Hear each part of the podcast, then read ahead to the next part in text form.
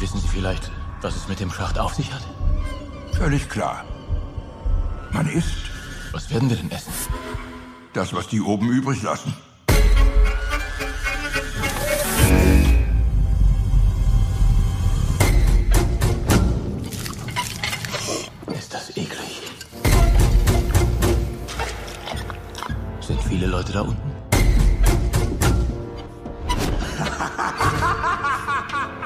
Sehr bald werden es weniger sein. Ihr hört Katz, den socially gedistanceden Filmpodcast Folge 14 mit Martin Schlesinger, Hallo. Tino Hahn Hallo. und zusammen werden wir von wahnsinnigen äh, Preppern durch ein brasilianisches Dorf gejagt, bevor wir ganz tief runter müssen in den Schacht, beziehungsweise fährt äh, The Platform darunter. Äh, mal schauen, ob es da unten noch mehr gibt als Klopapier und Schutzmasken. Finden wir das heraus. Ich bin Christian Eichler. Hi. Martin, eine Sache kannst du mitnehmen in den Schacht. Welche ist das?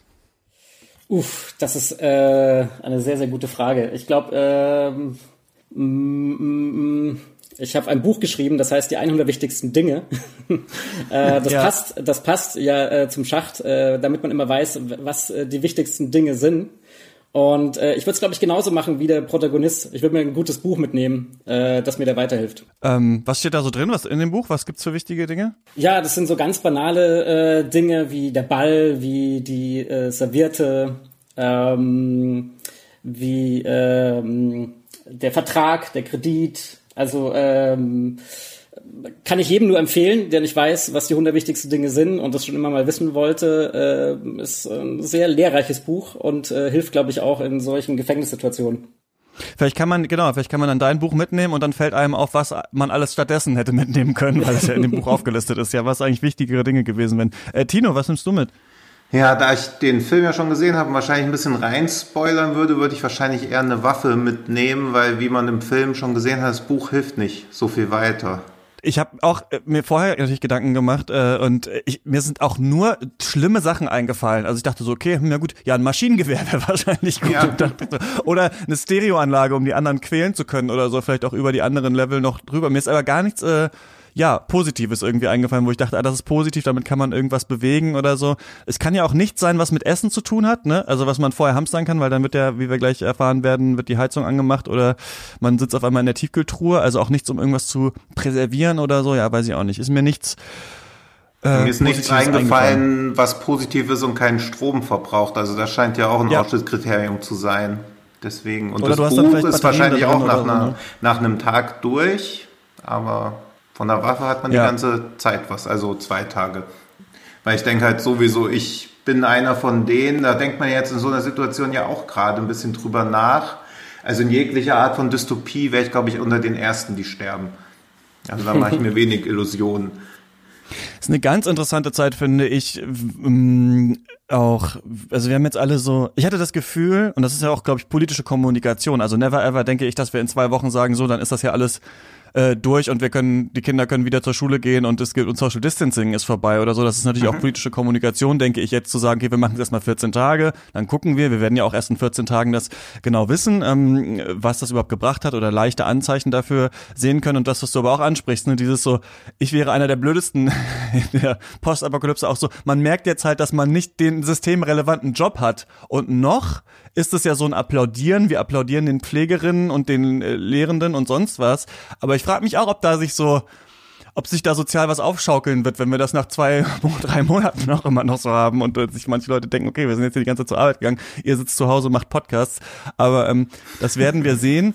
Ähm, es ist ja eine positive Sache, habe ich mir gedacht, an Corona ist ja, dass man nicht so viel, nicht so viel von Disney-Filmen hört, die jetzt alle verschoben wurden, aber jetzt ist ja Disney Plus rausgekommen, also trotzdem ist, ist Social Media davon voll. Wie verbringt ihr denn gerade so die Quarantäne? Ist das jetzt, seid ihr jetzt bei Disney Plus und guckt nochmal alle Folgen äh, Darkwing Duck oder äh, wie sieht das aus bei dir, Tino? Ne, ich schaue mich jetzt durch die Blu-ray-Sammlung durch. Also es hat sich ja über Jahre ein Pile of Shame bei Games, bei Büchern, bei Filmen aufgesammelt und früher habe ich ja immer so gescherzt, dass ich genug Filme habe, um auch, wenn ich jahrelang mal Grippe habe, das bequem zu Hause durchsitzen zu können. Jetzt ist es auf perfide Art und Weise so ähnlich gekommen, dass man zu Hause sitzt und dazu gezwungen ist. Allerdings ist es ja jetzt auch nicht so, dass man komplett Freiheit hat, beziehungsweise Freizeit. Also mir kommt es vor, als ob man im Homeoffice eher noch mehr arbeitet, weil man eher dazu geneigt ist, mal zwischendurch zu prokrastinieren oder mittags mal eine Folge Netflix zu schauen, dann merkt man, fuck, man muss das und das noch machen. Also gefühlt mache ich jetzt eigentlich mehr als im Office.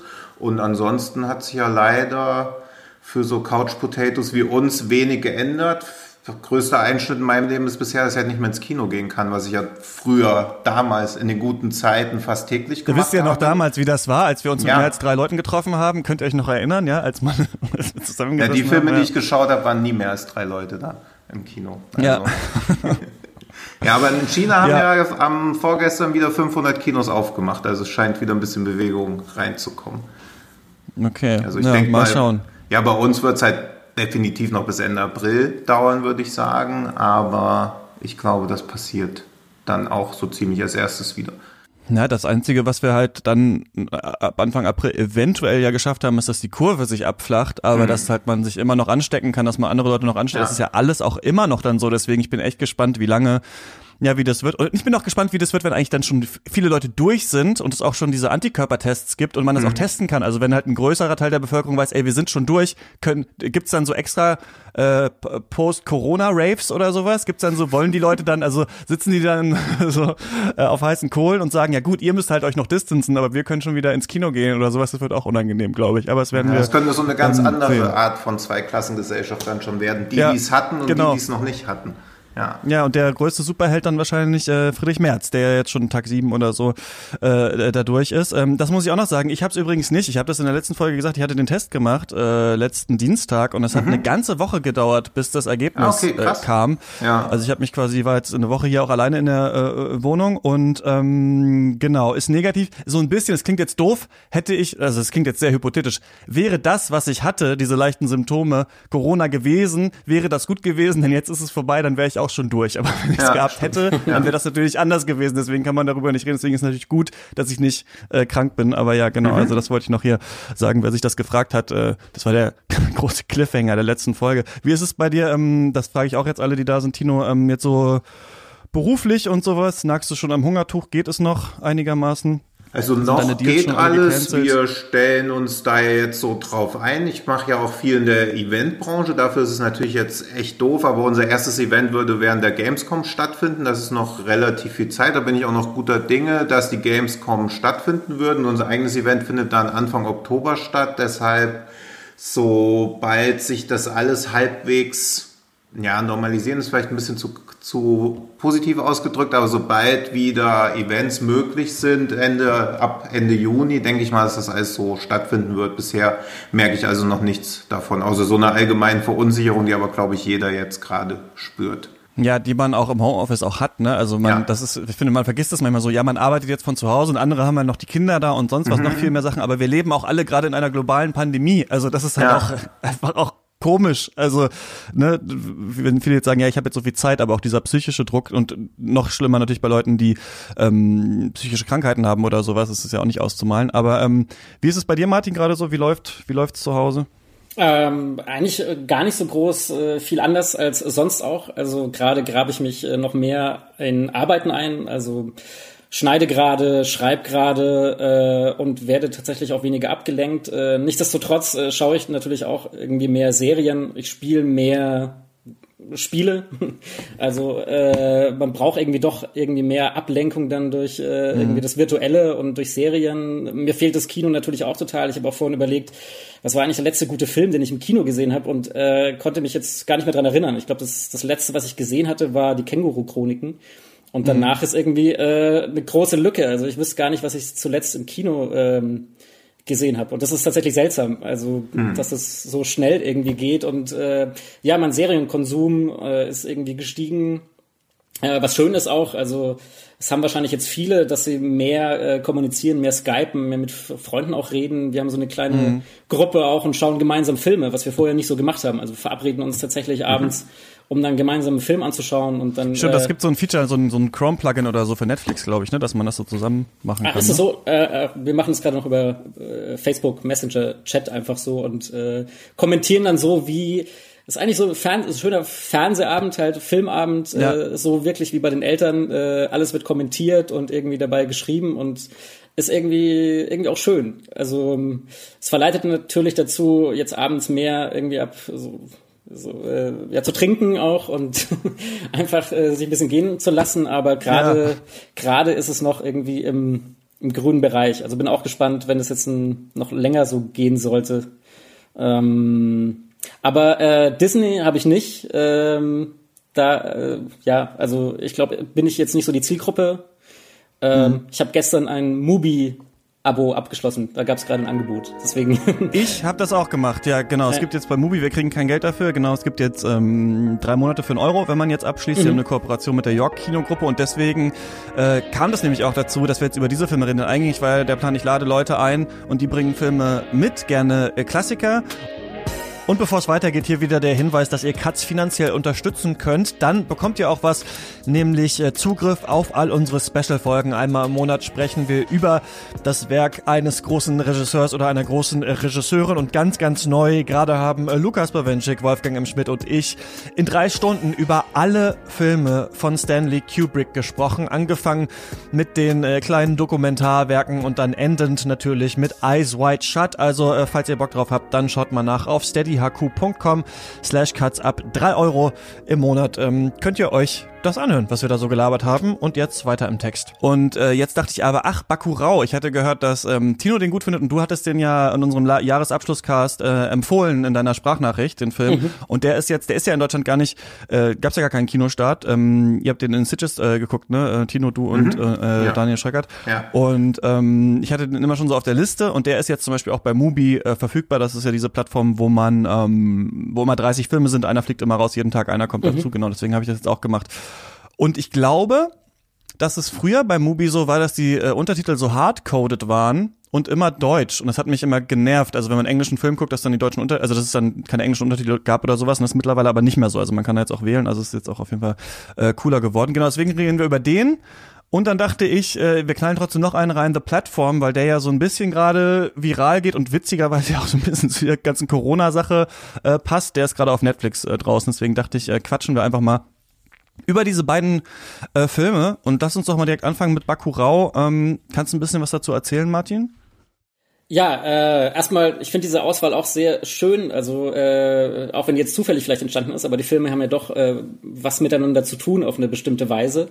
Also weil es beides irgendwie Filme sind, in denen es irgendwie ums ums Ganze geht, also ums äh, um die Gesellschaft irgendwie, um den Zusammenhalt, äh, wie ja wie du auch gerade schon gesagt hast, ist eigentlich so zwei Filme, die ganz gut äh, zu der momentanen Situation passen.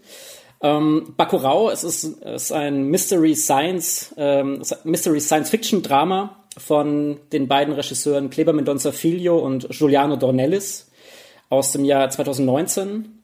Und äh, ja, wie könnte man diese Geschichte beginnen? Ähm, ich habe mir überlegt, man könnte eigentlich sagen, wir befinden uns im brasilianischen Nordosten, im brasilianischen Hinterland einer nahen Zukunft. Ganz Brasilien scheint von korrupten Politikern und ausländischen Kolonisatoren besetzt. Ganz Brasilien, nein. Ein von unbeugsamen Brasilianern bevölkertes Dorf hört nicht auf, den Eindringlingen Widerstand zu leisten. Also eigentlich hat die Geschichte äh, etwas sehr Asterix und Obelix äh, haftes. Und ja, ähm, Rest in Peace, äh, Uderso, ne, müssen wir noch sagen. Äh, das, äh, genau. genau. Der ist ja jetzt hm. gestern verstorben, ne, der, der äh, Zeichner ja. von Asterix und Obelix, ja. Genau, also wir haben so eine Art Asterix und Obelix-Szenario. Der Film erzählt von ähm, einem Dorf namens Bakurau, wobei man im Film auch erfährt, äh, dass es sich dabei um einen Vogel handelt, äh, der Bakurau heißt, äh, nachtaktiv ist äh, und offenbar auch vom Aussterben bedroht, aber in dieser Gegend scheint dieser Vogel noch zu leben. Bakurau ist ein ärmliches Dorf äh, in einer sehr staubigen Gegend, in einer äh, Trockensavanne, die sehr typisch ist für das brasilianische Hinterland. Ähm, in Brasilien nennt man diese Region auch den sogenannten Sertão, und das Dorf erinnert auch ein bisschen an eine Westernstadt. Und ähm, aufgrund der politischen Machenschaften in dieser Region ist dieses Dorf auch von der Wasserversorgung abgeschnitten. Und im Grunde beginnt der Film mit drei Ereignissen. Erstens sehen wir, dass die 94-jährige Dorfälteste namens Carmelita verstorben ist. Ähm, zweitens stellt der Lehrer des Dorfes fest, dass Bakurau buchstäblich von der Landkarte verschwunden ist. Also das heißt, auf den Satellitenbildern und auf digitalen Karten im Netz taucht dieses Dorf plötzlich nicht mehr auf. Und äh, drittens kommt ein Tanklaster in das Dorf, ähm, der das Dorf mit Wasser versorgt und der Tanklaster wurde von Unbekannten beschossen, wodurch die Einwohner dann merken, dass irgendetwas nicht stimmt, dass sie einer bedrohlichen Situation äh, ausgesetzt sind oder dass eine bedrohliche Situation bevorsteht. Und kurze Zeit später ähm, werden sie dann auch von einer Gruppe von bewaffneten US-Amerikanern attackiert, äh, die sich auf einer Art äh, Sportsafari befinden und die von einem brutalen Deutsch-Amerikaner namens Michael angeführt wird, äh, gespielt von Udo Kier. Soweit Ja, kurze Zeit später ist gut. Das passiert, glaube ich, nach äh, anderthalb Stunden, aber ähm, Stimmt. äh, der Film braucht ein bisschen, da, da reinzukommen. er baut sehr viel Aber Spannung auf. Ja. genau, stimmt. So kann man es positiv sagen. Ähm, ja, danke. Ähm, könnt, ihr- kannst du, du ihr, ihr habt doch auch beide die vorigen Filme gesehen, oder? Von ähm, Klebermint und Serfilio, oder? Ich habe nur den Neighboring Sounds gesehen, also Aquarius habe ich leider nicht gesehen. Also ich habe mich äh, äh, ausführlicher damit beschäftigt, weil ähm, Brasilien und brasilianischer Film ist ja äh, mein kleines Steckenpferd. Also ah, ich, okay. Mm, Ich habe in Brasilien studiert und habe insgesamt äh, zwei Jahre in Brasilien äh, gewohnt, also mit Unterbrechungen und habe auch, äh, also ich habe ja Medienkultur studiert und ähm, dann dort auch Kommunikation ähm, und habe mich dann auch im, in meinem Diplom ausführlicher mit brasilianischen Filmen beschäftigt und jetzt auch in meiner Doktorarbeit dann schließlich. Und äh, in meiner Doktorarbeit ähm, tauchen auch äh, Neighboring Sounds, also O Som ao Redor und Aquarius von Kleber Mendonça Filho auf. Deswegen, äh, ich bin großer Kleber Mendonça Filho Fan, ähm, halte ihn für einen der wichtigsten brasilianischen Filmemacher, aber auch mittlerweile international. Also wenn man so gesehen hat, in den letzten Jahren tauchte er ja auch mit seinen Filmen in der Top Ten der Cahiers du Cinema auf. Und äh, das auf jeden Fall zu Recht. Ähm, also die vorhergehenden Filme sind natürlich auf eine bestimmte Weise anders, äh, irgendwie kleinere Filme, aber haben natürlich auch was mit Bacurau zu tun, denn auch in den vorhergehenden Filmen geht es ja darum, dass, ähm, äh, also es geht erstmal um Wohnverhältnisse. In Son Aoedor geht es um eigentlich eine Straße, also was zufälligerweise auch die Straße ist, wo Kleber Mendonça Filho lebt. Also er macht da praktisch einen Film über seine Nachbarschaft, allerdings natürlich ein Spielfilm. Um die, äh, und Aquarius geht es um eine äh, Protagonistin, die sich auch gegen eine Baufirma wehrt. Also es geht in allen seinen Filmen schon immer darum, dass ähm, bestimmte Personen gegen Bedrohungen von außen äh, sich wehren und ankämpfen müssen. Okay.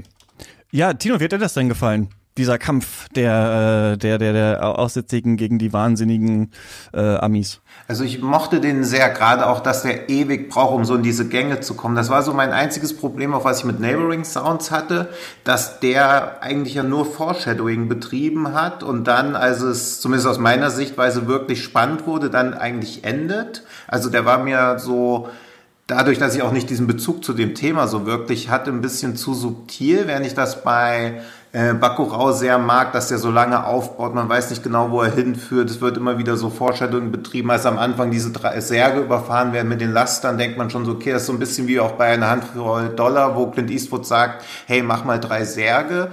Und man auch dann diese Drohnenaufnahmen sieht. Und als der Film dann halt wirklich dann so, ja, dann nochmal kräftig anzieht, war ich echt sehr begeistert. Ich habe den in Sieges auf dem Filmfestival gesehen, wo man sowieso nicht so genau wusste, was einen erwarten würde. Das Publikum war natürlich, also der Saal war natürlich knallvoll.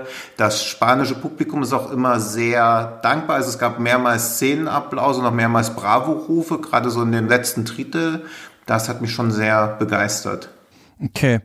Ich fand den gar nicht gut, den Film. Deswegen bin ich gespannt, ähm, was ihr noch so dazu zu sagen habt, denn ich habe mich auch drauf gefreut, aber für mich, also vor allem, ich habe heute beide geschaut hintereinander, einmal erst The Platform und dann ähm, Bacurau und wo The Platform, über den wir ja noch reden, ja so total äh, einerseits plakativ, philosophisches Gedankenexperiment, äh, also so ganz klar ist, habe ich bei Bacurau überhaupt nicht verstanden, was der Film mir genau sagen möchte. Also ich fand diese Abbildung des Dorfs auch in, also auch interessant und authentisch gemacht, gleichzeitig aber hat sich das für mich wirklich ewig gezogen und dann diese krasse Überzeichnung dieser ähm, amerikanischen Jäger, die dann da oder dieser US-amerikanischen Jäger, die dann da äh, reinkommen und die alle äh, abknallen wollen und auch mit Udo Kier da als so äh, als so Nazi-General quasi, der denen da äh, so vorsteht. Ich habe irgendwie nicht geblickt, was der Film von mir wollte und dass diese, die, dass dann dieser Schockeffekt kommt, ah, hier geht's eigentlich um irgendwas ganz anderes, das verstehe ich, aber dann war es mir auch dann doch zu wenig Genre, was dann daraus wird, also und halt so, also auch so lang diese ganze Geschichte, also irgendwie,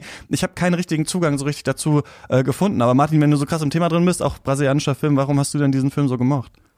Also ähm, in meiner, wie schon gesagt, also ich habe äh, mich ja auch in meiner Doktorarbeit damit äh, beschäftigt und äh, da habe ich mich speziell mit Filmen auseinandergesetzt, die von Ausweglosigkeit oder von Isolation erzählen, was für mich ein äh, großes Thema ist im brasilianischen Film. Also ähm, das war was, was mir aufgefallen ist, dass es sehr viele Filme dort gibt, die eben von Einschlusssituationen erzählen. Und äh, da geht's immer darum, dass irgendwie Leute irgendwo raus müssen oder ähm, gibt aber auch sehr viele eben Gesellschaftsallegorien, äh, Parabeln, wo praktisch äh, die ganze brasilianische Gesellschaft in eine Wohnung geholt wird oder eben wie hier in diesem Fall halt in, in ein Dorf und wo es dann immer darum geht, wie kommen die da raus, wie können die dagegen ankämpfen. Also es ist ein großes Thema, was ich versucht habe, da mit meiner Arbeit irgendwie so mal historisch und systematischer zu beschreiben und dann auch ein paar Filme zusammenzusammeln.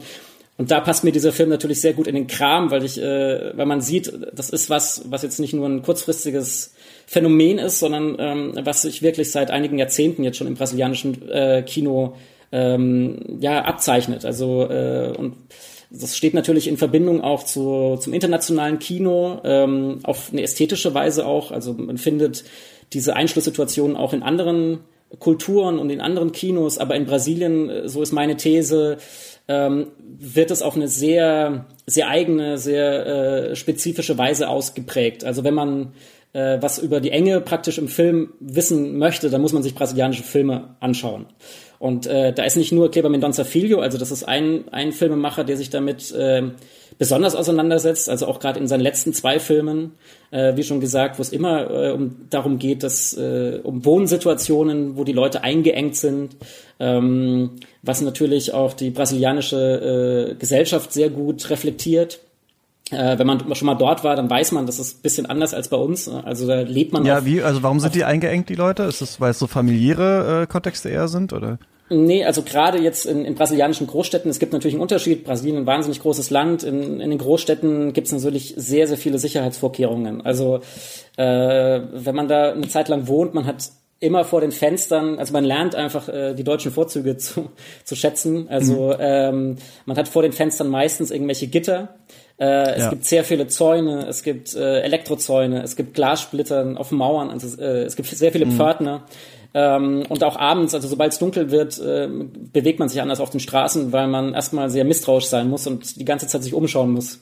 Ähm, also brasilianisches, brasilianischer Alltag ist, man muss ein bisschen mehr vorsichtiger, vorsichtiger sein und äh, es ist eben eine, ein, ein Land, wo es sehr klare Grenzen gibt auch. Und das sind natürlich auch gesellschaftliche Grenzen. Also es gibt Orte, da wohnen die Armen, ähm, es gibt Orte, da wohnt die Mittelschicht und es gibt Orte, da gibt es die Oberschicht und diese Grenzen, die es bei uns natürlich auch auf eine bestimmte Weise gibt, die sind da viel klarer schon in der Architektur auch, zeigen die sich auch und man erlebt die natürlich. Also äh, wo man hingehen kann, wo man sich aufhalten kann, wo man vorsichtig sein muss und so weiter. Deswegen äh, Raum äh, ist ein sehr großes Thema im brasilianischen Film. Also wie man sich zwischen verschiedenen Räumen bewegen kann, was es für Architekturen gibt, wie diese Architekturen auch das soziale Miteinander prägen und äh, äh Beziehungen ermöglichen, ähm, affektive äh, Relationen zwischen verschiedenen sozialen Gruppen.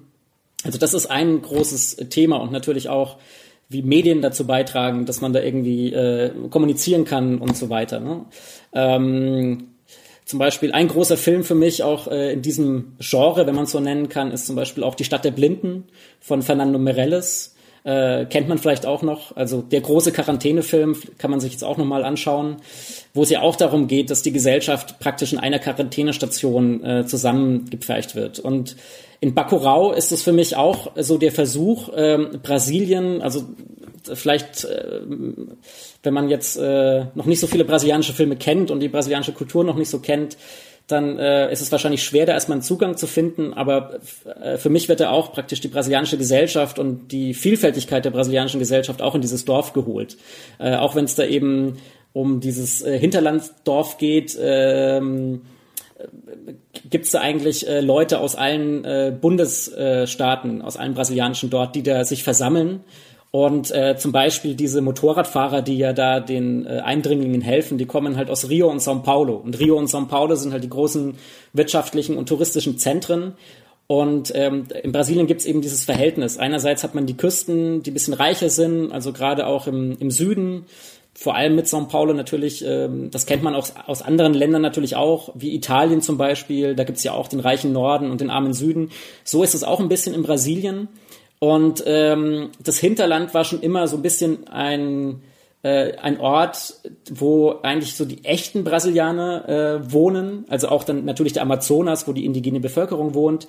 Aber das waren schon immer auch äh, filmische Orte, also wo Filmemacher hingegangen sind, um praktisch die brasilianische Kultur zu porträtieren, zu zeigen. Also auch im politischen Kino der 60er Jahre, also das Cinema Novo. Ähm, also in den 60er Jahren gab es ja weltweit große Wellen Neudeutsche Film, Novel Vague und in Brasilien gab es da das Cinema Novo und da sind auch die Filmemacher ins Hinterland gegangen, um ähm, ja das wahre Brasilien zu zeigen und aber auch um eine eigene, einen eigenen Stil zu finden und äh, eine eigene filmische Sprache und da knüpft eigentlich äh, Kleber Mendonça Filho und äh, Giuliano äh, Dornelles, die knüpfen daran an, eigentlich an, an diese Form des Kinos.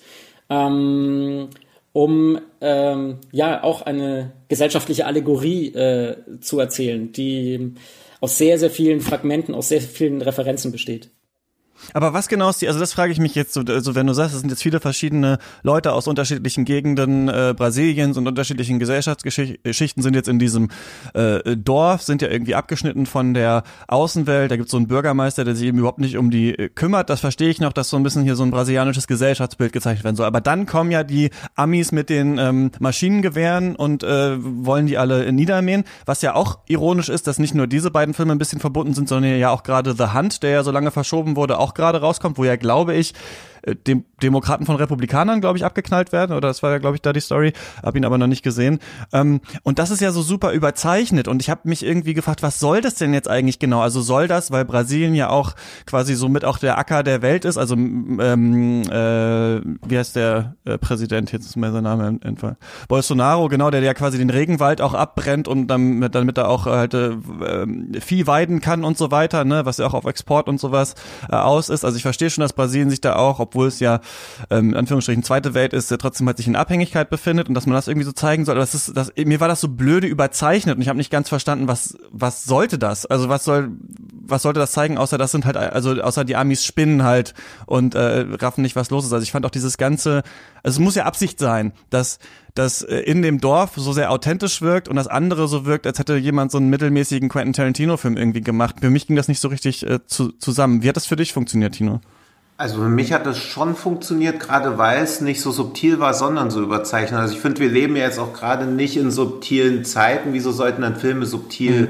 erzählen, gerade wenn sie ein politisches Statement abfeuern werden? Also über so Plattformen, über die wir auch gleich noch sprechen, wurde ja auch oft zum ja. Vorwurf gemacht, dass er nicht subtil ist. Aber das ist auch ein ganz merkwürdiger, also so ein Nicht-Vorwurf. Warum muss irgendwas unbedingt subtil sein, um wirkungsvoll zu sein? Also ich mochte das schon. Das finde ich auch. Bei, bei der Plattform zieht es auch bei mir. Aber bei dem Film habe ich hab nicht verstanden, was ist jetzt hier die Allegorie? Also was genau soll hier unsubtil erzählt werden. Das habe ich nicht verstanden. Ja, aus meiner Wahrnehmung raus hat man halt schon gemerkt, dass der Regisseur halt wirklich wütend ist. Also so bei dem Neighboring Sounds fand ich noch, dass er eher so mahnt ist oder vor irgendwas warnen möchte, aber so quasi ein bisschen wäre den an. Und Laro ist ja schon alles mittendrin und es kriegt jetzt auch noch so eine unangenehm aktuelle Note, weil ja Bolsonaro wahrscheinlich jetzt auch gar nicht auf die das, also ich habe es heute gelesen, gar nicht auf die indigene Bevölkerung Brasiliens Rücksicht nehmen möchte mit dem Coronavirus, sondern dass er noch so assoziiert oder impliziert wird, dass ihm das eigentlich ganz recht wäre, weil sie ihm ja quasi auch ein Dorn im Auge sind. Und das ist ja auch schon wieder irgendwas, was sich auch in Bacurau widerspiegelt. Und da kann Martin noch mal was zu sagen, weil ich hatte gelesen, dass Bacurau quasi in Brasilien so ein gängiger Ausdruck ist für den letzten Bus, den man nicht verpassen sollte, weil man sonst halt irgendwo abgehängt steht und nicht mehr nach Hause kommt. Ach so, das, äh, das weiß ich gar nicht, das habe ich äh, noch nicht gehört, aber ist interessant. Weil das würde ja auch dem Titel noch ein bisschen mehr Bedeutung mhm. geben. Und ich mochte auch sehr, also ich habe 2018 habe ich, man möge mir verzeihen, wenn ich den Namen falsch ausspreche, habe ich ein Sieges Morto Now Falla gesehen, in der Nationaltitel ist ein Night Shifter. Und das ist also das ist so ein reinrassiger Horrorfilm. Und der Regisseur hat aber davor auch so eine fünfminütige Brandrede gesprochen, wie bedrohlich die Situation in Brasilien werden wird. Hat quasi schon vorhergesehen, dass das Kulturministerium abgeschafft wird, was erst Anfang 2019 abgeschafft wurde. Er hat so im Oktober 2018 schon gesagt, dass das in Brasilien halt ganz übel ausgehen wird. Und ich als jemand, der sich fürs brasilianische Kino jetzt nicht so übergeordnet interessiert, kriege ja auch immer nur so Momentaufnahmen quasi mit. Also 2018 sehe ich einen brasilianischen Horrorfilm, der gut war, aber eigentlich ist mir im Gedächtnis geblieben, dass der Regisseur davor so eine Brandrede gehalten hat und davor gewarnt hat, wie schlimm alles noch wird. 2019 sehe ich dann diesen Bacurau und denke mir so, oh fuck, wahrscheinlich ist es alles schon wirklich so schlimm geworden. Also ich finde schon, dass das fürs politische Kino ein sehr eindringlicher Film ist, der sich eben halt nicht in so Subtilitäten verrennt, sondern auch jemanden wie mich, der das Thema immer nur so am Rande mitbekommt, dann aufrüttelt und dazu bringt, sich auch mal mehr dafür zu interessieren, anstatt sich so zu denken, ja, okay, da ist es gerade gar nicht so geil. Zum Beispiel nach Neighboring Sounds dachte ich halt so, ja, puh, keine geile Situation, aber ich dachte nicht so, okay, da besteht akuter Handlungsbedarf, sondern eher so, dass das Land vielleicht sich selbst noch irgendwie bei den nächsten Wahlen noch halbwegs irgendwie retten kann, wenn man jetzt so denkt, Brasilien ist ja schon fast wie so eine Art Failed State eigentlich. Also wenn sich da nicht irgendwas tut. Also mich hat das so aufgerüttelt, was ich von vielen anderen politischen Filmen, die sich halt eben nicht trauen, dann gegen Ende so überzeichnet zu werden und dann so Genre-Elemente abzudriften, dann nicht behaupten kann. Also ich glaube, es ist auch schwer vorstellbar, so äh, was in Brasilien gerade so passiert mit Bolsonaro. Also der ja wirklich, äh, also wurde immer mit Trump verglichen, aber es ist gar kein Vergleich. Also Bolsonaro, Bolsonaro ist einfach ein Verrückter, weil der wünscht sich tatsächlich ja die Militärdiktatur zurück. Ähm, also feiert Militarismus, will äh, ein heroisches nationales, äh, eine nationale Kultur und er kämpft tatsächlich äh, gegen genau solche Filme an. Also auch ähm, Kleber mit Don Zafilio ist ja international erfolgreich, aber es ist ja kein Kino, was Bolsonaro gefällt. Also ähm, die Filmförderung in Brasilien wurde eingefroren mit Bolsonaro. Also Filme machen in Brasilien war schon immer schwierig. Die hatten ein sehr, sehr gutes Fördersystem, was auch jetzt ähm, nicht so professionellen, etablierten Filmemachern äh, es ermöglicht hat, Filme zu machen. Ähm, gibt da auch jetzt nicht so zum Beispiel das Filmschulsystem wie bei uns in Deutschland oder Europa. Ähm, deswegen ist es ein sehr, sehr vielfältiges Kino, äh, was eben durch solche Förderprojekte getragen wurde. Und das ist eigentlich jetzt alles weggebrochen. Also Bolsonaro hat dann natürlich im Kulturbereich, nicht nur im Kino, aber auch Theater und, und so weiter, halt seine Leute jetzt so etabliert. Deswegen ist es tatsächlich ähm, in Brasilien auch eine politische Angelegenheit, jetzt noch Filme zu machen. Ähm, und das hat man gerade bei Neighboring Sounds auch gesehen. Also der hätte eigentlich äh, für den Oscar nominiert werden sollen, äh, wurde aber dann auch schon vor Bolsonaro von Konservativen eben nicht als repräsent repräsentativ für Brasilien angesehen. Und da hatten sich damals auch viele Filmemacher mit ähm, Kleber Mendonça Filho solidarisiert haben dann ihre Filme auch zurückgezogen und dann, ich weiß gar nicht, was da dann vorgeschlagen wurde, irgendwas, eine Fernsehproduktion oder so. Ähm, also äh, es ist tatsächlich in Brasilien, was man aus Deutschland ja nicht so kennt. Also wenn man so deutsche Produktionen sich anschaut, ist das Filmemachen tatsächlich äh, auch immer eine politische Angelegenheit gewesen, was natürlich auch mit der Tradition der 60er Jahre zusammenhängt. Also in Brasilien entscheidet man sich so ein bisschen, das merkt man, wenn man dort studiert hat, entscheidet man sich so ein bisschen so, zu wem gehört man dann? Also will man jetzt Fernseh, was fürs Fernsehen machen, für Marketing, für Werbung oder ähm, macht man halt richtiges Kino. Und richtiges Kino ist immer schon in Brasilien ein Kino gewesen, was sich ähm, so der bloßen Ökonomie äh, widersetzt, aber auch eben dem amerikanischen Kino oder auch dem europäischen Kino. Äh, was nicht heißt, dass es da eben nicht Referenzen auch gibt oder eine Auseinandersetzung mit Genres. Also das war schon immer auch in den 60er Jahren, wenn man einen Regisseur nimmt, wie Glauber Rocha zum Beispiel, der ähm, von Eisenstein inspiriert wurde, aber auch von Western und versucht hat, ähm, bestimmte Genres zu übernehmen äh, und daraus etwas Neues zu machen. Also das ist auch das, was man als in Brasilien als äh, Anthropophagie oder als kulturellen An äh, Kannibalismus bezeichnet hat, dass man das, äh, was die Kolonisatoren praktisch mitbringen, ähm, die das Land besetzen und ausbeuten, dass man das aufnimmt, praktisch äh, auffrisst und daraus was Neues macht. Und äh, Bacurau steht für mich eben in dieser Tradition eben genau dieses Kinos, äh, das immer schon ein Kino der Referenzen und äh, also ein modernes Kino eben ist, also was übers Kino eben funktioniert und nachdenkt auch. Ne? Ja, Genau. Und äh, auch wenn, ne, ne, wenn man jetzt auch so antikolonialistisches Kino und sowas sagt, da wäre ich natürlich hellhörig und das finde ich natürlich super. Aber ähm, ihr habt jetzt viel so erzählt zu, was gab's vorher für Filme und wie ist das brasilianische Kino und wie ist die brasilianische Gesellschaft und so. Das klingt aber für mich immer noch so, als müsste man echt seine Hausaufgaben gemacht haben, um hier zu verstehen, was Bakurau äh, leisten möchte. Was würdest du denn sagen, Martin? Was hier, was ist hier die Rolle der US-Amerikaner? Warum dringen die da so ein? Warum sind die so unreflektiert? Und am Ende steht ja da auch das große Geld so ein bisschen im Hintergrund. Was will, was möchte uns äh, Kleber Mendonça Filho damit sagen? Ja, also ich es, es mag auf eine mh, mm, bestimmte Weise platt erscheinen, äh, diese Überzeichnung. Äh, also auch gerade die Rolle von Udo Kier, wie du, wie du auch gesagt hast, äh, dieser komische Nazi, deutsch-amerikanische Nazi. Also da könnten wir nochmal drüber sprechen, was, was der letztendlich dann eigentlich bedeutet. Ähm, ich ja, glaub, genau, weil er sagt nämlich irgendwo, jemand sagt ja dann zu ihm, er ist Nazi und dann äh, wehrt er sich gegen den und dann sagt er, äh, next time you want to piss someone off, uh, don't use so stupid clichés. Und dann dachte ich so, ja, genau, das ist mein Vorwurf eigentlich genau. an den Regisseur. Also, und, und der, warum und, sind die Klischees so dumm? Und der Film und der Film macht äh, genau das, aber äh, und ist sich, glaube ich, auch dieser Klischees eben bewusst. Also in dieser Überzeichnung äh, ist er natürlich sehr, äh, sehr trashig. Ich glaube aber, dass es, ähm, es ist ja ein Film über Widerstand ähm, und er hat auch irgendwie was kathartisches. Äh, also es geht eigentlich darum. Ähm, äh, eine, eine starke brasilianische äh, Solidarität äh, zu zeigen, über dieses Dorf zu erzählen, was für mich auf eine bestimmte Weise auch wie in Glorious Bastards äh, von Tarantino ähm, äh, funktioniert. Also ich würde jetzt diesen Film nicht zu sehr mit Tarantino äh, vergleichen und zu sagen, das ist irgendwie Tarantinesque oder Exploitation. Äh, der Film ist natürlich auch äh, gewalttätig und äh, hat Gore-Elemente. Aber ähm, letztendlich geht's, glaube ich, darum, ähm, äh, ja, ein, ein positives Widerstandsbild äh, zu kreieren.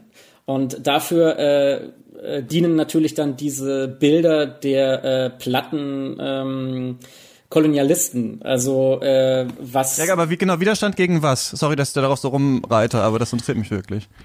Ja, also ich würde sagen, gegen ähm, das ist natürlich was Abstraktes. Also es ist abstrakt die Amerikaner, äh, das europäische Kino. Es geht aber nicht nur sehr jetzt speziell, glaube ich, Trump oder die blöden Europäer oder die blöden Portugiesen und Spanier, die unser Land erobert haben, sondern es geht so ein bisschen äh, ich glaube, das sind so Klischees, äh, um das eigene herauszukehren. Also was das eigene am Brasilianischen ist und das zu feiern und da einen Triumph zu äh, kreieren. Also ähm, ja, also es, es, es, es geht natürlich auch gegen die korrupten Politiker im eigenen Land. Also es ist ja auch nicht nur eine Kritik an den Kolonisatoren, die von außerhalb kommen, von Nordamerika oder von Europa, sondern es geht natürlich auch gegen ein bestimmtes Denken äh, eben von, wie gesagt, von São Paulo und Rio, ne? also dieses Hinterland eben als die Dummen äh, betrachten. Also ich, ich habe den Film ja auf dem Filmfest in München gesehen und da war Giuliano Dornelles auch da und der meinte, der Film ist eigentlich ein bisschen aus der Idee heraus entstanden, dass er mit Kleber Mendonça Filho auch auf dem Filmfest war und die hatten irgendwie Filme gesehen, wo ähm, äh, irgendwie so Dorfgemeinschaften gezeigt wurden, also wo Filmemacher hingegangen sind, ich weiß nicht mehr, ob es Dokumentarfilme waren oder Spielfilme, und dann wurden die so ein bisschen belächelnd äh, porträtiert, also dargestellt, so ein bisschen, was man ja so hat, also was Bolsonaro ja auch vertritt. Bolsonaro sagt ja, hat vor kurzem mal gesagt, die indigene Bevölkerung, das sind ja fast schon richtige Menschen. Also äh, die, brauch, die brauchen jetzt noch ein bisschen Kultur, aber dann leben die auch bald so wie wir und haben so den gleichen Stand. Und das kann man sich gar nicht so richtig vorstellen. Also da, da gibt's ja wirklich noch äh, äh, Kulturen in Brasilien, die sind noch unberührt und die haben noch ihre eigene, ihr eigenes Leben und ihre eigene Kultur und die sind noch nicht äh, erschlossen und noch nicht äh, in, in, in der gro großen Kulturindustrie mit drin. Und äh, das wird natürlich belächelt in vielen Filmen auch, ne, dass man da als Filmemacher hinkommt und das ein bisschen so als das Naive und als das als es nicht so wertvolle oder äh, so darstellt. Und ich glaube, ähm, das war, glaube ich, so das Anliegen von Clement Mendonça Filho und Juliano Donelles, äh, denen ein Bild zu geben, was sich diesem ganzen großen militärischen Apparat auch Amerika, vermutlich steht Udo Kier irgendwie auch für Europa ähm, widersetzt und äh, Widerstand leistet. Ja, oder die Geflüchteten, wobei in Argentinien mhm. waren die hauptsächlich, ne? aber die geflüchteten Nazis, ja. Ähm, Ja, Warum? wir müssen leider schon so ein bisschen langsam äh, weiter, weil wir ja noch einen anderen Film äh, besprechen äh, wollen. Äh, Tino, muss man äh, Bakurau gesehen haben? Ja, finde ich schon. Weil ich habe das auch, so wie ihr jetzt gerade schon gesagt habt, auch eher so verstanden, dass die, die Amerikaner so ein bisschen sowas wie, wenn die korrupten Politiker den Einfluss oder das aufgehalten hätten, würde es gar nicht stattfinden, dass das also quasi schon ein eindeutiges politisches Statement ist. Und die gesamte Bevölkerung von Baku raus wird ja auch gar keine Figur wirklich hervorgehoben. Man denkt so die ersten 30 Minuten, es könnte so eine zentrale Figur geben, aber eigentlich gibt es ja eher ein Figurenarsenal. Und das fand ich auch sehr schön, dass alle in dem Dorf auch keine Heiligen sind. Jeder hat auch ein bisschen Dreck am Stecken. Alle versuchen das Beste aus der Situation zu machen. Aber wenn es dann auf ein klar fokussiertes, um ein klar fokussiertes Feindbild geht, halten dann alle zusammen. Das mochte ich halt auch. Also wie diese Gemeinschaft beschworen wird, um halt gegen diesen gemeinsamen Feind anzutreten. Aber danach, also Odokir sagt am Ende ja auch sowas wie, this is just the beginning, wird halt auch klar, dass sich da gar nichts ändern wird, sondern dass sie halt wieder abdriften werden, wieder in den Alltag zurück, bis halt die nächste Gefahr auf sie zukommt. Also dass das quasi gar nichts geregelt ist, sondern es erst der Anfang von dem ist, was ihr noch bevorsteht. Deswegen mochte ich den Film sehr gern. Ich fand, er sah auch echt richtig, richtig gut aus. Den Punkt, den du hast oder den ich auch sehe, sobald man Udo Kier in einem Film besetzt, ist er natürlich überzeichnet. Also Udo Kier kommt dann nicht mehr raus, dass er Udo Kier ist. Das fand ich auch. Ich habe mich gefreut, ihn da drin zu sehen, aber es hat den Film auch schon ein bisschen schwächer gemacht, weil man halt wusste, okay, er wird jetzt seine Udo Kier-Nummer durchziehen. Ja, stimmt. Also Udo Kier ist immer Udo Kier und es gibt zum Beispiel eine Szene, wo ich das auch dachte, es gibt da, da, da, da äh, treffen Sonja Braga, diese alte Frau, ähm, mit äh, auf Udo Kier, dann stehen die an diesem Tisch, wo, wo er diesen Tisch dann umschmeißt. Und da dachte ich auch so, Ja. das ist, das ist, das ist so eine Szene, da will man nochmal die Udo Kier-Haftigkeit und diese beiden großen Schauspieler, Sonja Braga, eine große Schauspielerin des brasilianischen Kinos, die will man nochmal in einer Szene zusammen haben. Diese Szene macht eigentlich keinen Sinn so richtig. Aber das ist eben was für Cineasten. Also und so Momente gibt's natürlich ein paar, auch in der Montage, ähm, gibt's viele Referenzen, wo, wie du, wie du gesagt hast, da muss man seine Hausaufgaben machen, dass man die erkennt. Aber ähm, ich, es ist ja jetzt nicht so ein total brachialer postmoderner Film. Ne? Also ich finde es auch eher, das ist subtil, das ist irgendwas, wenn man es erkennt, dann erkennt man es, aber es ist jetzt nicht total brachial. Ähm, was ich an dem Film auch sehr schön finde, also was ihn auch sehr, sehr sehenswert macht. Ja, Okay, ja, hat für mich irgendwie nicht so funktioniert. Ähm, vielleicht fehlt mir genau so ein bisschen äh, Wissen auch dazu, aber ich fand, für mich hat irgendwie, waren beide Seiten, also das, die langsame brasilianische Dorferzählung war mir zu arthausig langgezogen. Du meintest ja, Tino, man weiß nicht so richtig, wer ist hier die Hauptperson. So ging es mir auch. Ich war so ein bisschen verloren da drin und wusste ja, es knallt noch irgendwann. Und es hat mir dann aber, also auf charakterlicher Ebene zu doll geknallt in der Überzeichnung und aber also auf visueller Ebene dann doch wieder zu wenig, so dass ich am Ende so dachte, okay, hm, ja gut, ist scheinbar ein Konzeptfilm, dessen Konzept mir nicht so gut gefallen hat. Aber Martin, äh, muss man diesen Film gesehen haben?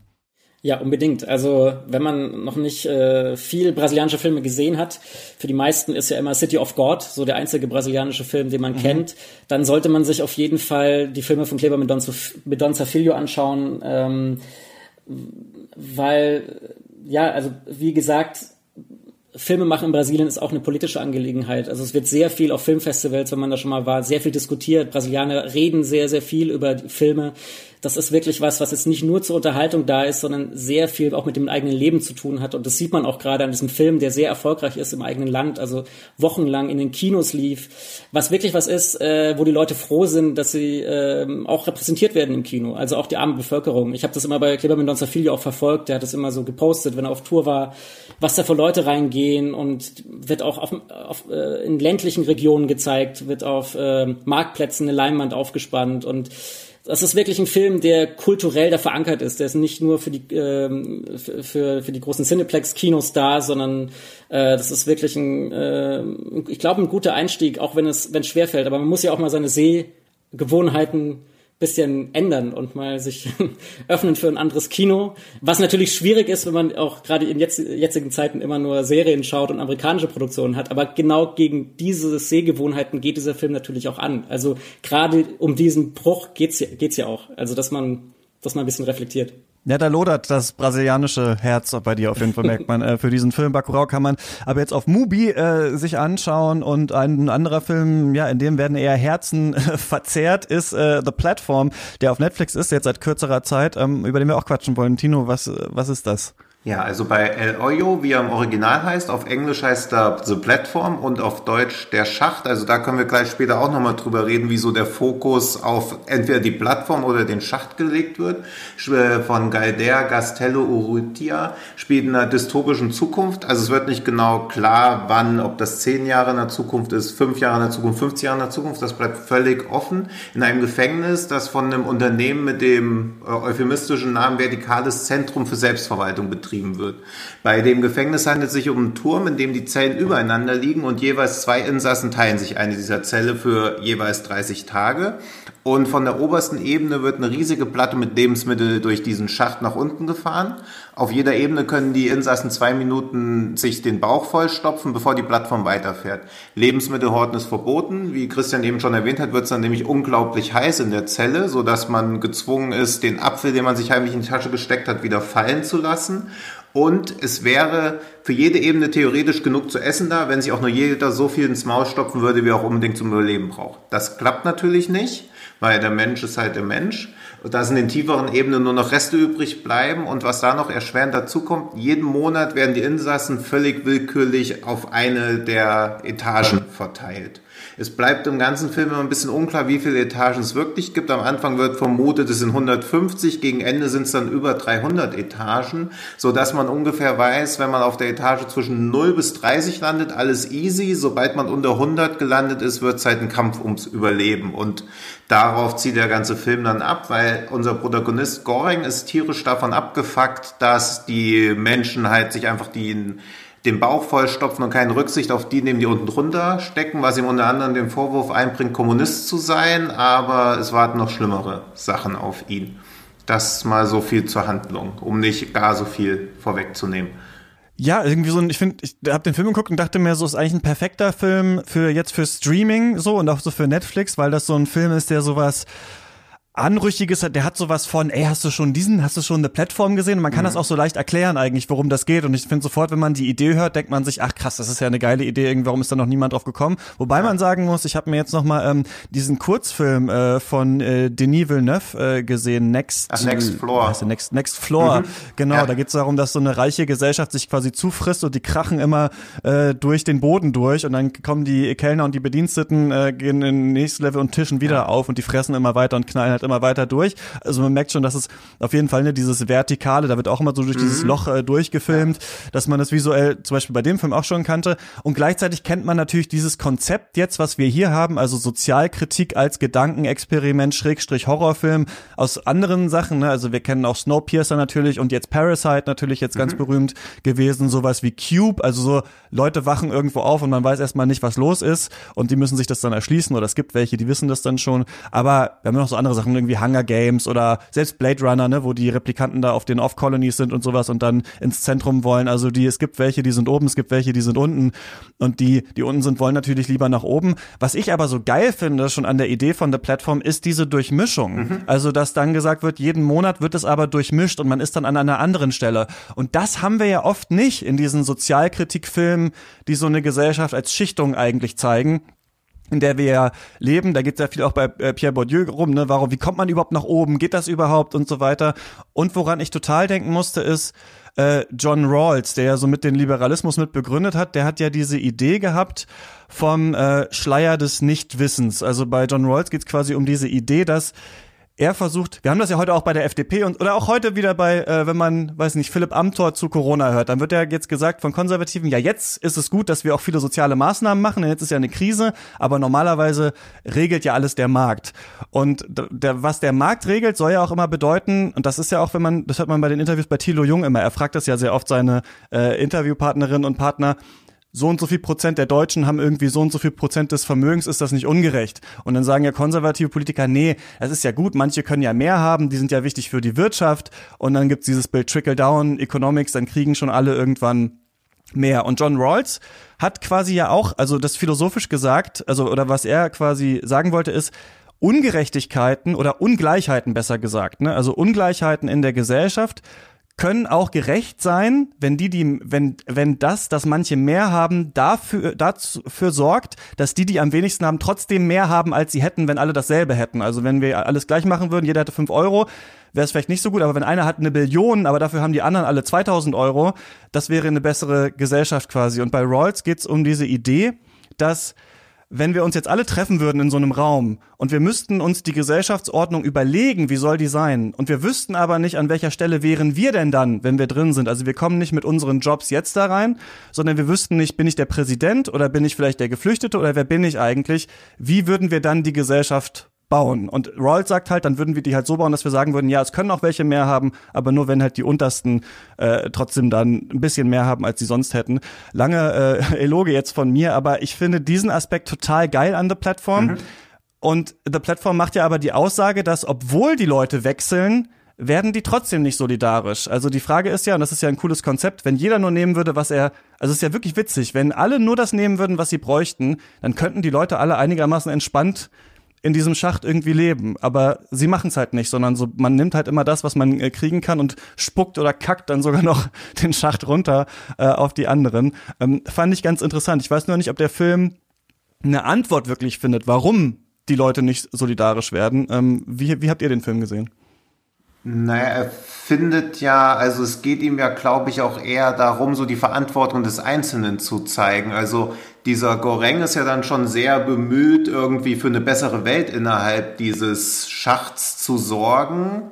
Was aber auch dazu führt, dass er dieses, also man hat ja dieses vor der Moral kommt das Fressen und er kann sich diesen Luxus ja auch nur dann erlauben, wenn er halt wirklich in einem der Schächte, also über der 50. Etage ist, weil er wird dann auch recht schnell auf, ich glaube 137, also Etage 137 gebeamt, wo es halt ein eiskalter Überlebenskampf wird, wo er sich diese ganzen Ideale, die er den Monat zuvor hatte, schon gar nicht mehr erlauben kann. Also um quasi das System zu verändern, muss er zur Repräsentation des Systems werden, was er aufbrechen würde. Deswegen wird er auch zu einem Symbol der alten Art zu existieren. Also du kannst quasi um das, oder es ist die Aussage, die der Film aus meiner Sicht irgendwie trifft, um das System zu verändern, musst du zum System werden, was jetzt auch wieder nicht so subtil ist, was auch ein Vorwurf ist, was der Film oft gemacht bekommt, aber so ist es ja eigentlich auch. Also jemand, der jetzt schon reich geboren wurde, Beziehungsweise jemand, der jetzt reich ist, ist ja dann reich geboren worden und muss das Vermögen verteilen, ist ja aber dann auch schon Teil des Systems. Also niemand, der sich jetzt quasi so hocharbeitet,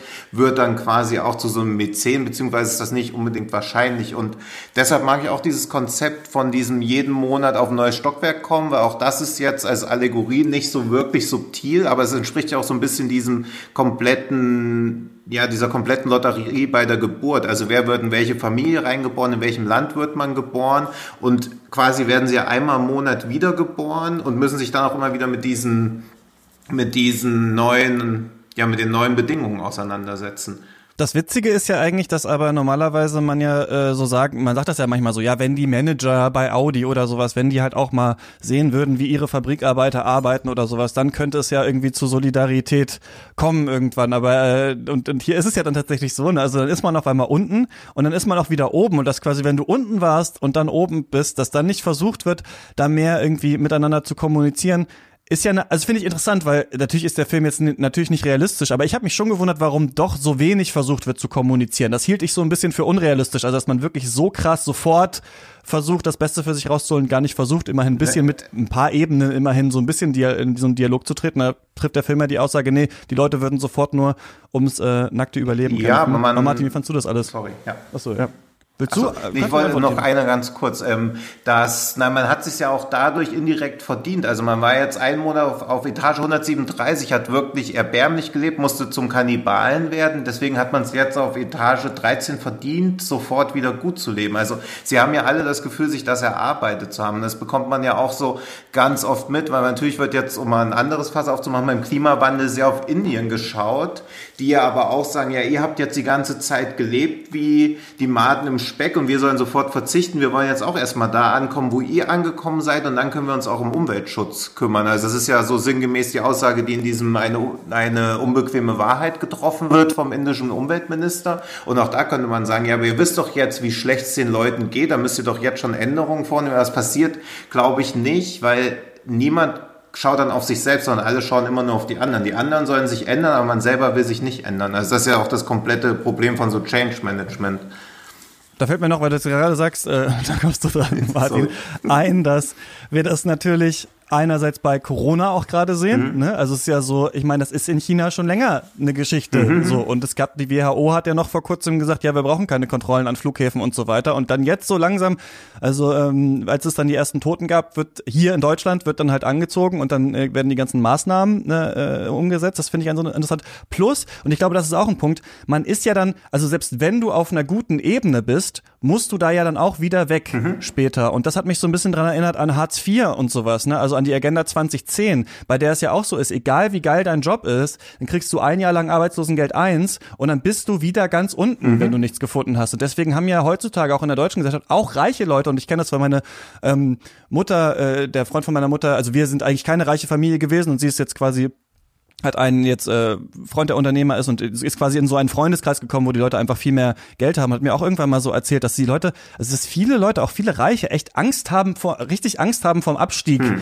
So und das, ähm, das sehe ich auch so ein bisschen hier in diesem Film. Jetzt sind wir natürlich schon sehr in so in dieser Interpretation. Erstmal erstmal hören, Martin, wie fandst du das denn überhaupt? Ähm, ja, also mit diesen Abstiegsängsten, das kenne ich auch nochmal kurz zurück zu, äh, zu Brasilien und äh, das ist eben diese Klassenfrage, ne? Also die, die irgendwie weiter hochgekommen sind, die haben dann totale Angst, äh, weiter runterzufallen, ne? Und äh, kümmern sich dann eben sehr wenig, also was, ich, was man sich in Brasilien auch immer fragt, also wieso ist da nicht mehr Solidarität oder auch jetzt Bolsonaro ist natürlich total äh, wirtschaftsbesessen und äh, da können wir froh sein, dass es bei uns in Deutschland jetzt zumindest so äh, Maßnahmen gibt, gibt wie Soforthilfen oder Kredite oder wo ja zumindest noch ein bisschen versucht wird. Das ist natürlich irgendwie jetzt auch eine Art Corona-Hartz IV auf eine bestimmte Weise. Also es ist ja auch keine mhm. echte Solidarität so richtig jetzt bei uns.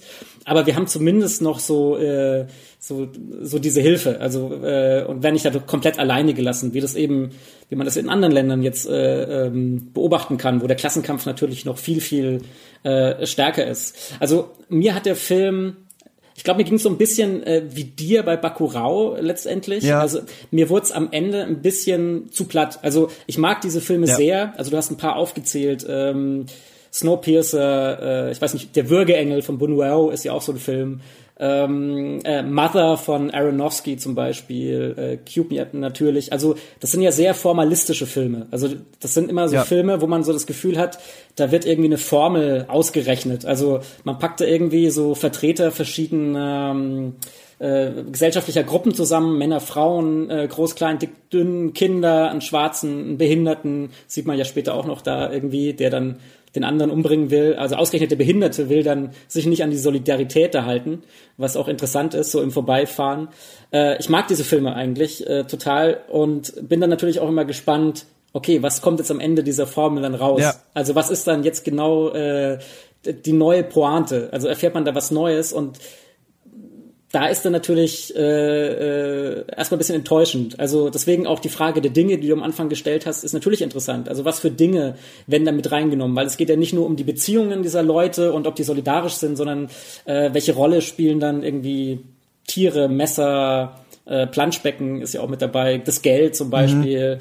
ähm, also mit dem man sich halt so umgibt und was man für wichtig erachtet im Leben. Also und da, ja, ist, ist er letztendlich ähm, vielleicht ein bisschen wie bei Cube. Also Cube am Ende, wenn da der Behinderte dann rausgeht, äh, ist das Licht zu sehen und der geht ins, ins, ins Nichts. Also das ist immer so ein Fluchtpunkt dieser Art von Filmen, dass sie letztendlich äh, äh, auf was zusteuern, was dann jenseits des Films immer liegt. Äh, und das kann man dann irgendwie numerologisch mit 333 versuchen zu deuten oder mit irgendwie Bibel oder sowas, aber letztendlich ja, ist mir das dann doch immer wieder zu wenig. Also was ich dann auch an diesem Film schade ähm, fand ein bisschen. Ähm, deswegen so der Anfang fing sehr gut an, äh, klingt vielleicht platt, aber hat sehr gut unterhalten.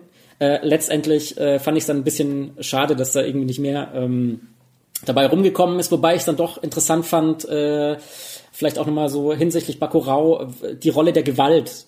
Also weil auch wenn man dann versucht, äh, solidarisch zu sein und wenn man versucht, etwas zu ändern, muss man ja doch noch gewalttätig sein.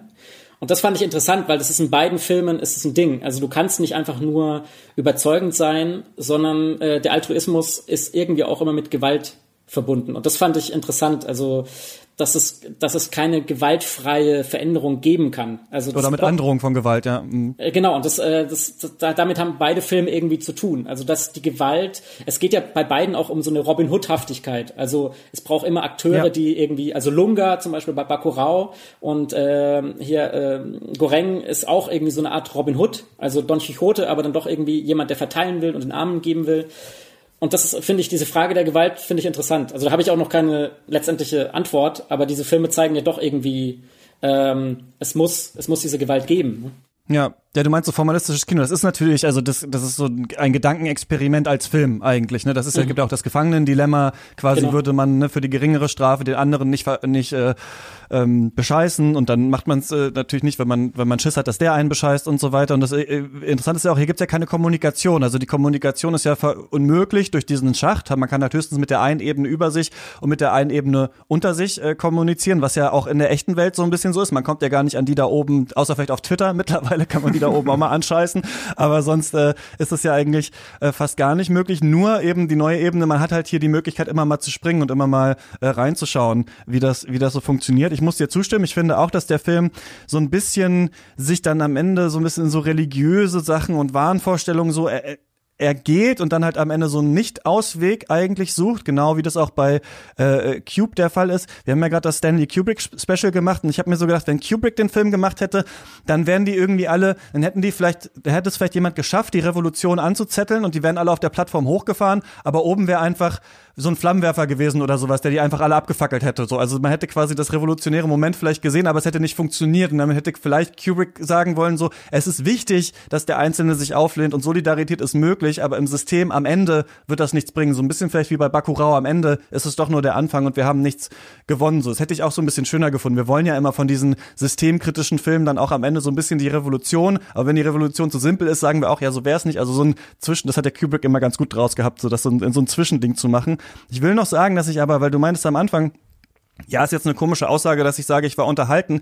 Das ist aber auch ein Unterhaltungsfilm. Und ich finde auch, da kann man eben auch mal drauf schauen, warum klappt das denn, warum ist man unterhalten? Und ich finde, dass der Film cool so mit so typischen aus diesem Genre, dem äh, so ein bisschen Gedächtnisverlust, Horror, auch gut arbeitet. Also es sind echt geile Mysteries auch da drin. Ich meine, Tino, du hast schon eins aufge, aufgeklärt, so ein bisschen, wie viel Level gibt's denn da? Aber ich finde das eigentlich geil, dass jetzt so dann auch ausgerechnet wird, okay, ich habe gehört, wie lange dauert das, bis die Plattform wieder nach oben kommt, also müssten es ja so und so viele Level sein. Das ist so eine Frage, wie groß ist es denn? Dann, warum wird das gemacht? Das ist ja auch bei Cube immer die Frage gewesen, warum sind die da überhaupt drin? Wird natürlich hier auch so ein bisschen offen gelassen. Dann gibt's natürlich diese Frage, wird er tatsächlich zum Kannibalen werden?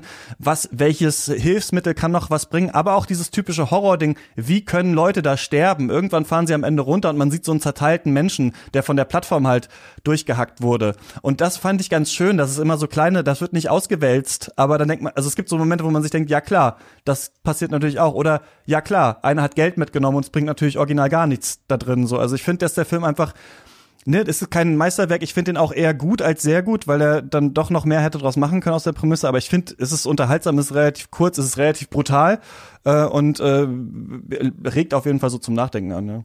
Nee, ist erstaunlich, dass das immer so funktioniert, weil äh, es gibt ja diesen Film Der Kreis zum Beispiel auch, äh, den man Den wollte ich immer noch mal gucken. Da, da stehen die alle auf solchen Plattformen, auf solchen Flächen drauf, Äh, oder? Genau, ist, ist im Grunde auch sowas, äh, da müssen die auch entscheiden, wer stirbt und wer überleben soll und so weiter. Und es ist ein bisschen so ähnlich. Ähm, da müssen die, haben die, glaube ich, äh, immer nur eine bestimmte Zeit, bis sie sagen können, wer sterben soll. Ansonsten wird es auch random festgelegt, wer dann stirbt und dann fällt man einfach um und ich weiß nicht, wie viele da drin sind, vielleicht 100 oder so, und dann wird es immer dezimiert und die Leute müssen halt rausfinden, was sind eigentlich die Regeln, nach denen das ähm, funktioniert. Und so ist es ja hier auch. Das ist ein bisschen Kafkaesk. Also du weißt eigentlich nicht, es gibt eine Verwaltung, das ist wie bei Kafka das Schloss.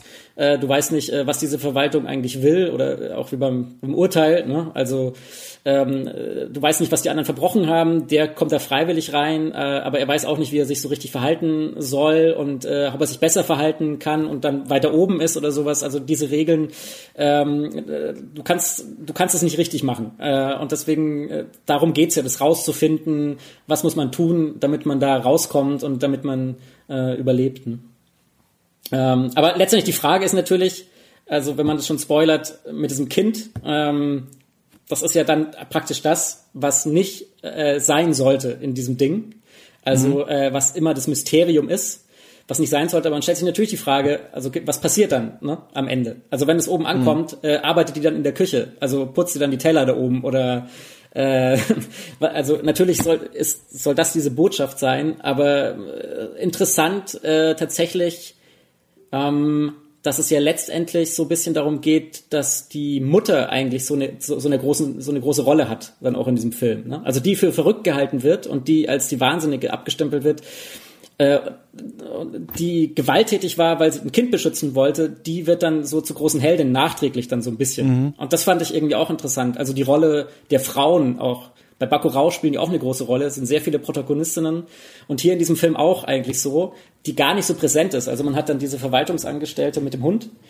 Ähm, aber letztendlich halt diese Asiatin, die auch ähm, dann plötzlich am Ende so eine, so eine wichtige Rolle hatten. Ich würde noch mal für, weil das Ende, also das habe ich jetzt auch in anderen Reviews und so, dass das Ende relativ als enttäuschend empfunden wird. Deswegen nochmal fürs Ende ein bisschen so eine Lanze brechen, weil er also Goreng bleibt ja dann quasi unten. Also ich sehe diese religiösen Bezüge da auch, die ich aber gar nicht so schlecht finde, weil er bleibt ja quasi ganz unten, also in der Hölle um dafür seine Sünden zu büßen, weil für ihn ja eine Rückkehr zum normalen Leben nicht mehr möglich ist, weil er am Anfang nicht gedacht hätte, dass er wirklich das alles machen wird. Das war ja alles für ihn unmöglich. Und gleichzeitig fährt ja dieses Mädchen nach oben und es bleibt ja unklar, ob sie wirklich oben ankommt, weil das ja bedeuten würde, dass diese Revolution, die er da gestartet hat, nur stattfindet, wenn auch wirklich alle ihre Lektion gelernt haben.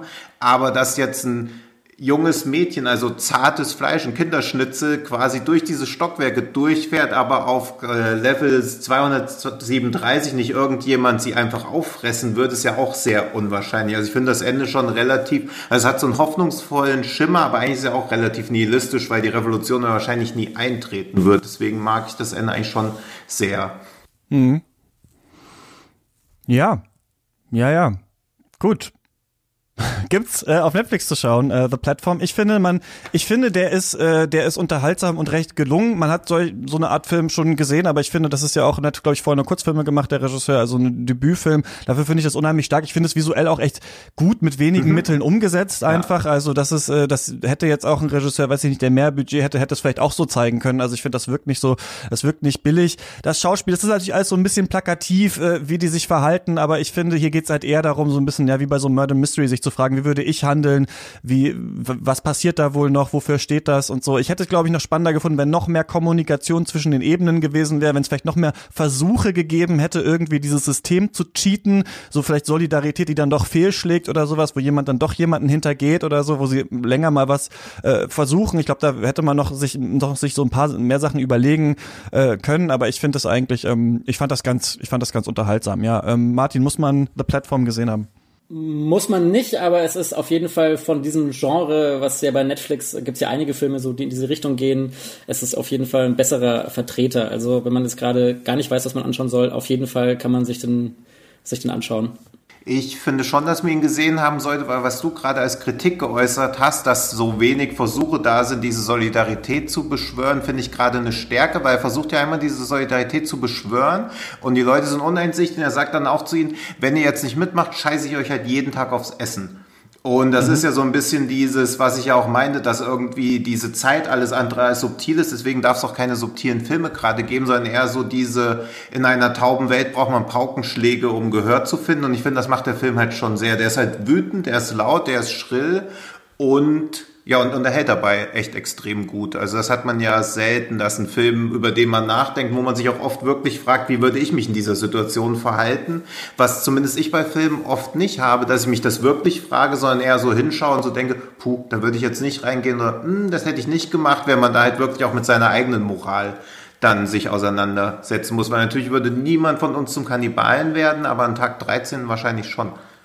Ja, ähm, die Illusion von Kontrolle hat es jemand äh, genannt in einem ähm, so einem Podcast, den ich höre, auch zu gerade zur äh, Corona-Krise und meinte so, dass man jetzt halt, dass man immer so dachte, das Leben hat halt so bestimmte Bahnen und man ist halt an einer bestimmten Stelle und das ergibt ja auch Sinn, denn man hat sich da ja auch hingearbeitet oder es ist ja alles so normal, äh, zum Beispiel, dass man in den Supermarkt gehen kann und Klopapier mhm. kauft oder sowas und diese Illusion der Kontrolle halt über das eigene Leben, die äh, schwindet jetzt, ne? Also die selbst bei Corona merken wir jetzt, ah, auf einmal sind die Sachen ganz anders, ah, vielleicht ist jetzt das Kino in Gefahr oder sowas, wo man vorher halt noch jede Woche ins Kino gegangen ist. Und ich finde, das zeigt dieser Film auch ganz schön, ne? runtergebrochen wirklich auf jeder muss essen äh, und dann schauen wir mal, wie, wie menschlich man noch ist. Ist platt ist schon gemacht worden, aber so genau, wie das jetzt hier gemacht wurde, ja, gab es ähm, noch nicht. Martin, du hast vorhin gesagt, du weißt nicht mal, welchen guten Film du als letztes im Kino gesehen hast, aber das ist natürlich hier unsere äh, Frage hier mal am Ende vom Podcast. Was ist der mhm. letzte gute Film, den du gesehen hast? Muss auch nicht im Kino gewesen sein. Also der letzte gute war tatsächlich nochmal Die Stadt der Blinden, den ich mir jetzt nochmal angeschaut hatte. Jetzt nochmal in so eine äh, ja, Quarantäne, Unterhaltung, Contagion habe ich mir angeschaut, dann nochmal die Stadt der Blinden. Und äh, ja, ist auch eher ein langsamerer Film, der ist jetzt nicht so actionlastig, aber ähm, basiert ja auf einem Roman von äh, dem portugiesischen äh, Schriftsteller José Saramago. Und ich finde ihn sehr, sehr gut umgesetzt von äh, Fernando Meirelles, was diese Blindheit angeht. Also äh, ähm, was nochmal ein bisschen eine andere Wendung ist als ein Virus, eine andere Ausnahmesituation, aber wie da ähm, eine Solidarität aus dieser gemeinsamen Blindheit entsteht, äh, finde ich in diesem Quarantäne-Genre eigentlich mit den, den besten Film, den schönsten, den ich kenne. Deswegen, wenn man die Stadt der Blinden noch nicht gesehen hat, dann jetzt ist eine gute Zeit dafür. Ja. Und Tino, bei dir? Ja, den letzten Film, den ich im Kino gesehen habe, war tatsächlich Time to Hunt bei der Berlinale. Den hattest du, glaube ich, auch gesehen, oder? Ah, ja, das war der koreanischen. Äh, ja, ja, ja, genau. Wie fandst du das denn? Der, äh, ja. Ich mochte den sehr gern. Also ich im Vorfeld dachte ich, dass ich ihn mehr mögen würde, weil er ja so viele Vorschusslorbeeren, also wurde ja überall, dass das so ein riesengroßes Meisterwerk ist, soweit würde ich jetzt nicht gehen aber ich mochte sehr gern, beziehungsweise mag ich bei südkoreanischen Filmen immer sehr gern, wenn Waffen zum Einsatz kommen, weil Korea ja so ein striktes Waffengesetz hat. Also selbst wenn man Waffen besitzen darf, müssen die bei der Polizei gelagert werden. Deswegen gibt es ja zum Beispiel auch sowas wie in Oldboy, diese Szene mit dem Hammer. Also Schusswaffen sind sehr selten, deswegen werden die mit so einer gewissen Ehrfurcht behandelt. Und in dem Film ist das ja auch, also jeder Schuss, der abgegeben wird, wird ja fast so zelebriert. Und ich mochte auch diese na, er hatte schon fast so eine Slasher-artige Atmosphäre. Also wenn mhm. sie da in diesem Krankenhaus sind, also jeder Schuss war wie ein Jumpscare eigentlich. Das mochte ich sehr ja. gerne, weil das eine sehr bedrückende Atmosphäre hatte. Allerdings kommt er echt langsam in die Gänge, finde ich. Ja. Und diese Freundschaft zwischen den Jungs nehme ich dem Film halt auch leider nicht ab. Also ich war technisch, inszenatorisch sehr beeindruckt, aber emotional war ich relativ kalt. Das hat mich leider ein bisschen geärgert, aber im Kino war das halt schon Wahnsinn. Also wie laut das alles war, mega. Ja, hat uns auch richtig aus dem Berlinale Schock rausgeblasen, der Film. Ähm, super, also diese ganzen Szenen, auch wo die das Casino ausrauben und dann später mit dem Killer, fand ich auch alles top. Aber ich glaube, der Film dachte, dass seine, ja, diese äh, schweren Dialoge zwischen den Freunden, dass das interessanter ist, als es dann am Ende war. Also hätte man den so auf, weiß ich nicht, 90 Minuten runtergekürzt, wäre das, ja. glaube ich, ein richtiger Knaller äh, Film, Film, ja, Film geworden. Ja, genau, Time to Hunt, mal schauen, wann man den irgendwann schauen kann. Ja, Leute, dann vielen Dank, dass ihr mit mir über diese beiden Filme äh, geredet habt. Ja, sehr, sehr gerne. gerne. Und man findet Tino natürlich auf Twitter, at äh, Tino-Hahn und äh, Martin at Schlesinger MM und wir hören uns hier nächste Woche wieder. Mal gucken, äh, worum es dann geht. Und äh, bis dahin wünsche ich euch viel Spaß, nicht im Kino, sondern äh, nur beim Stream oder beim äh, DVD-Regal äh, durchschauen. Äh, bis zum nächsten Mal. Tschüss. Tschüss.